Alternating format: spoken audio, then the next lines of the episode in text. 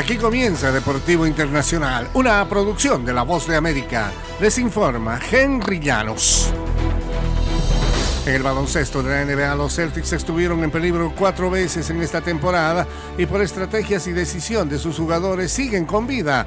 Derek White anotó 24 puntos en una noche en que atinó seis triples y los Celtics de Boston doblegaron el jueves 110-97 al hit de Miami para extender de nuevo la serie final de la conferencia este.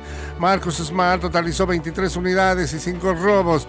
Jason Tatum y Jalen Brown finalizaron con 21 tantos por cabeza y los Celtics se anotaron su segundo triunfo consecutivo para reducir a 3-2 la ventaja de Miami en la serie.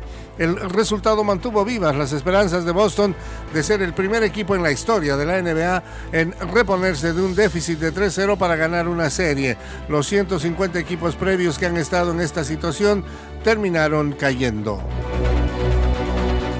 y cuatro personas acusadas de colgar de un puente una efigie del jugador del Real Madrid, Vinicius Jr., fueron liberados el jueves en Madrid, aunque seguían investigados por posible crimen de odio.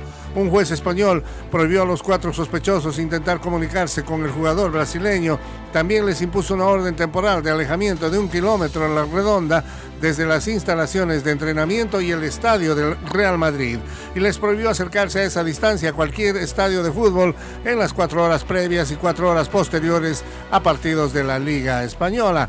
Los cuatro también están siendo investigados por atentados contra la integridad moral de Vinicius. Según añade el comunicado de la Corte, los acusados optaron por no responder a las preguntas del juez en su primera comparecencia, un derecho constitucional. También el presidente de la Liga, Javier Tebas, señaló que la competición podría poner alto a los insultos racistas en seis meses si recibe más facultades para imponer sanciones.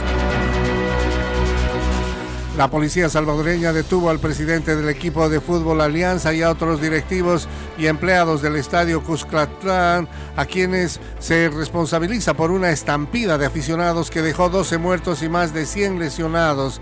El fiscal de El Salvador informó en su cuenta de Twitter que además Pedro Hernández, presidente de la Alianza, la policía capturó a Edwin Abarca Aventura, gerente de seguridad del club, así como a Zoila Córdoba, gerente financiera. Otros arrestados son Reinaldo Avelar, gerente general de EDESA, empresa dueño del estadio Cuscatlán, y Samuel García Montaño, encargado de las llaves del mismo estadio. Y hasta aquí Deportivo Internacional, una producción de La Voz de América.